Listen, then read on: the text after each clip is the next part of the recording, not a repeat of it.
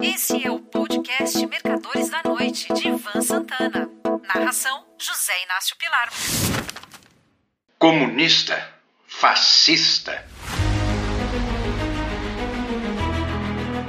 Outro dia escrevi uma coluna, Os Mercadores da Noite, que repercutiu bem entre os assinantes leitores, mas não foi unanimidade. Um deles me chamou de esquerdalha e disse que eu estava caducando. Agora virou moda no mundo se dividir as pessoas entre esquerdistas e capitalistas, quase sempre com conotação negativa. Isso me lembra. É, me lembra não, pois eu ainda não era nascido a década de 1930, quando os brasileiros se dividiam entre getulistas, seguidores de Vargas, integralistas, liderados por Plínio Salgado, e comunistas, que seguiam cegamente os mandados de pai Stalin, Joseph Stalin, ditador da União Soviética, entre 1922 e 53. Fugindo um pouco do assunto, mas não do personagem, Stalin era tão temido que, quando morreu em 5 de março de 1953, vítima de um AVC, seus ministros e auxiliares mais próximos levaram dois dias para entrar em seu quarto no Kremlin, pois eram terminantemente proibidos de fazê-lo. Minha mãe contava que, nos anos 30, certa vez, caminhando pela rua Voluntários da Pátria, em Botafogo, na zona sul do Rio de Janeiro, se deparou com uma turba trajando camisas verdes, os integralistas de Plínio Salgado, espancando um jovem. O que é que ele fez? Ela perguntou. É um comunista, um dos linchadores explicou. Mas precisa tanta gente para enfrentar um comunista?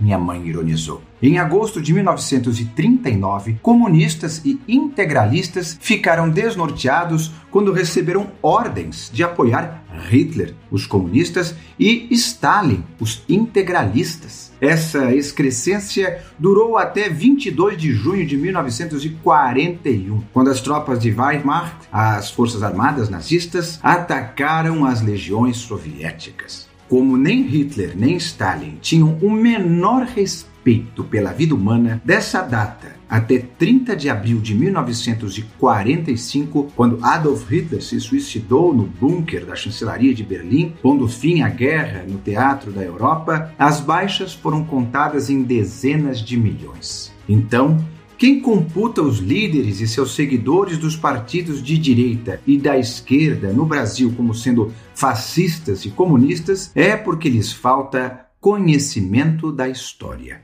Existem ótimos exemplos de governos socialistas bem-sucedidos. Se os eleitores de determinados países optam pelo socialismo, pagando altos impostos, inclusive e principalmente ao morrer, o imposto de herança leva quase tudo, é porque sabem que terão ensino em todos os níveis, gratuito. Medicina pública de alto nível, proventos de aposentadoria praticamente iguais aos salários da ativa e outras benesses e que não precisam se preocupar com o futuro. Em 1983, quando passei três meses em Toronto, no Canadá, acompanhando meu filho do meio em uma cirurgia complicada no cérebro, extremamente bem sucedida, conheci um primo de minha mulher, brasileiro naturalizado canadense. Nessa ocasião, ele já usufruía regalias proporcionadas pelo Estado, entre as quais comprar óculos escuros de grife por conta da Previdência, embora não tivesse nenhum problema de visão. Agora, já aposentados, ele e a mulher fazem pelo menos dois cruzeiros marítimos por ano.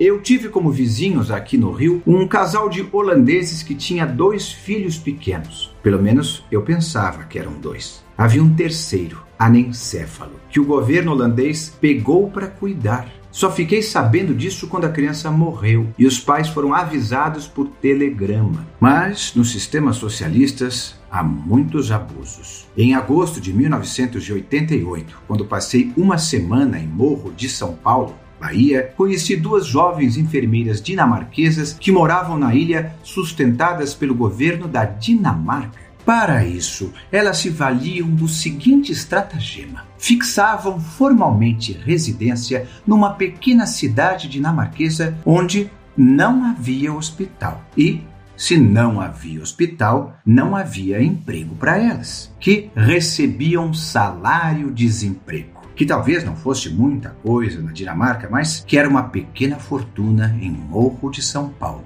De seis em seis meses, as duas enfermeiras iam à sua cidade dinamarquesa e regularizavam a situação. Vamos agora falar sobre a direita, a boa direita, a direita de Ronald Reagan, nascido em 1911 e morto em 2004 e que esteve na Casa Branca entre 1981 e 89. Com a exceção da defesa, a administração Reagan deixava a maioria dos assuntos por conta dos cidadãos. Quem quisesse ter uma boa aposentadoria, que aplicasse num sólido pension fund. Para não ficar descoberto na saúde, os cidadãos tinham que se filiar a um bom plano, uma vez que nos Estados Unidos não existem hospitais públicos gratuitos. Na minha opinião, Lula não é de direita e nem de esquerda. O mesmo acontece com Jair Bolsonaro. Ambos só se interessam por eleições. Medidas boas são aquelas que rendem votos. Só para reforçar meu raciocínio, Xi Jinping não é um líder comunista,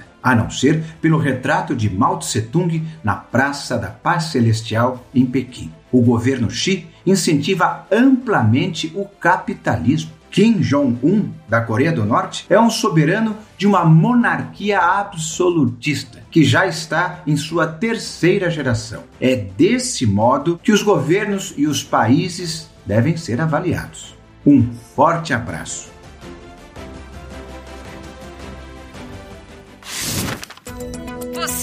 Mercadores da Noite de Ivan Santana.